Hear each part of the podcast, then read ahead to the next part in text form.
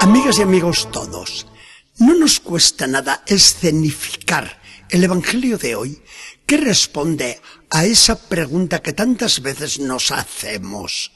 ¿Por qué los malos con suerte y los buenos tan castigados? ¿Verdad que nos hacemos muchas veces esta pregunta?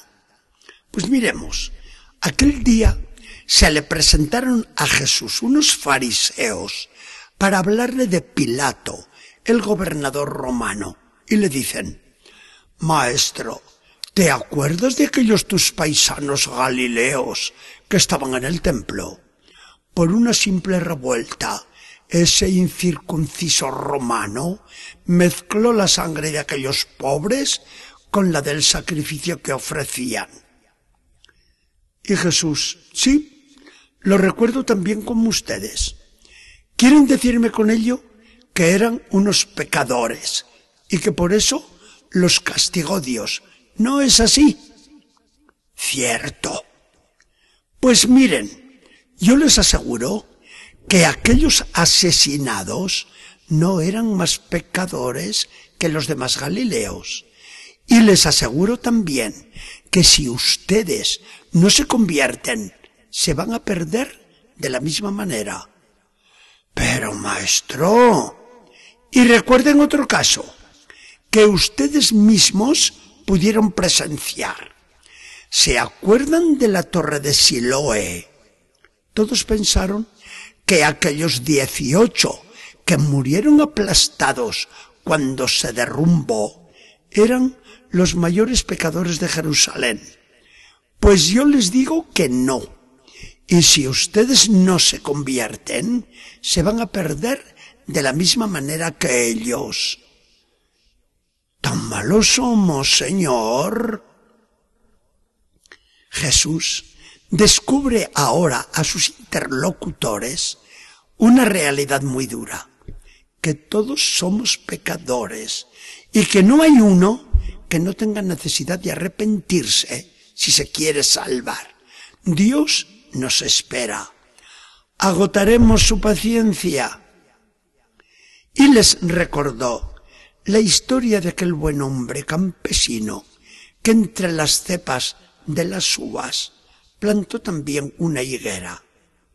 Al llegar el tiempo, dice Jesús, se acerca a buscar la rica fruta y no encuentra ni un higo entre las hojas tan lozanas. Molesto, pero con cierta resignación se dice, bueno, esperaré el año que viene. Y el año siguiente igual, ni un higo entre tantas apariencias. Así todo, esperó otro año, en el cual ya se le agotó la paciencia y llamó al empleado. Haz el favor de cortar esa higuera. Son ya tres años que llevo esperando y ya ves, ni un solo higo. ¿Para qué ha de ocupar el terreno en balde? Al hortelano le duele aplicar el machete al tronco y suplica al dueño, Ten un poco de paciencia, señor. Yo la abonaré, la regaré, la cuidaré bien. Y si el año que viene aún no da fruto, entonces la arrancas. Ahora les pregunto yo a ustedes, queridos amigos, que es muy dura esta página del Evangelio, no lo creamos. Nos presenta a un Jesús preocupado de verdad por nuestra salvación.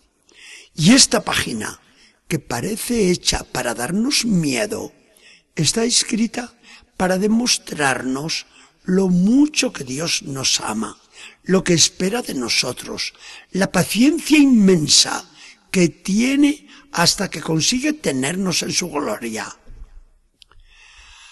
Al examinar este Evangelio y aplicarlo a nuestros días, se nos acumulan en la mente muchas consideraciones. La primera, desde luego, que todos somos pecadores y que necesitamos volvernos a Dios, sin que nadie pueda gloriarse de ser un angelito del cielo. Después, Jesús viene a corregir nuestros criterios. Solemos pensar muy mal cuando acontece algún hecho desagradable. Si sucede una desgracia natural, lo mismo un terremoto que un ciclón, o un crimen culpable de los hombres, no significa que las víctimas hayan recibido un castigo de Dios.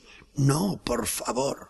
Son a lo mejor las personas más inocentes y Dios se las ha llevado por considerarlas bien maduras para el cielo.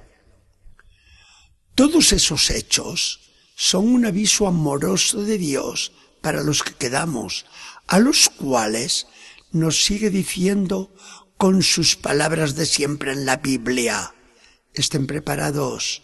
Dios quiere la salvación de todos y por eso tiene paciencia.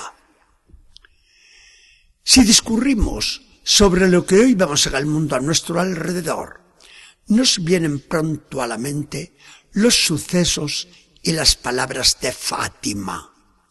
Para muchos se acercaban grandes castigos. Desvelado por el mismo Papa, el tan traído y tan llevado tercer secreto, se reducía todo a que Dios nos pide la conversión, que Dios no quiere el castigo de catástrofes inimaginables, que Dios pide únicamente oración, sacrificio y vida cristiana, para que los hombres no jueguen con su salvación, sino que la consigan de manera segura, para lo cual nos pone el mismo Dios bajo el amor del corazón de su madre. Un sacerdote santo y sabio, gran director de almas, juzgaba bajo su punto de vista la guerra mundial y decía, si tanta y tanta desgracia ha traído la salvación eterna de una sola alma en el cielo, acabado el mundo y metidos en la eternidad, no cesaremos de dar gracias a Dios por guerra tan espantosa. Así pensaba que el sacerdote, y seguro que no pensaba mal, ¿verdad que no? Dios será siempre el mismo, un Padre que nos ama y no quiere que ninguno se pierda. Es cierto lo que nos dice San Pablo, que de Dios no se va a reír nadie. Pero el hacha no la aplica sino cuando ya no hay más remedio. Dios se empeña en hacer triunfar su corazón y lo consigue, lo consigue. Vaya que si lo consigue. Que el Señor nos bendiga y acompañe.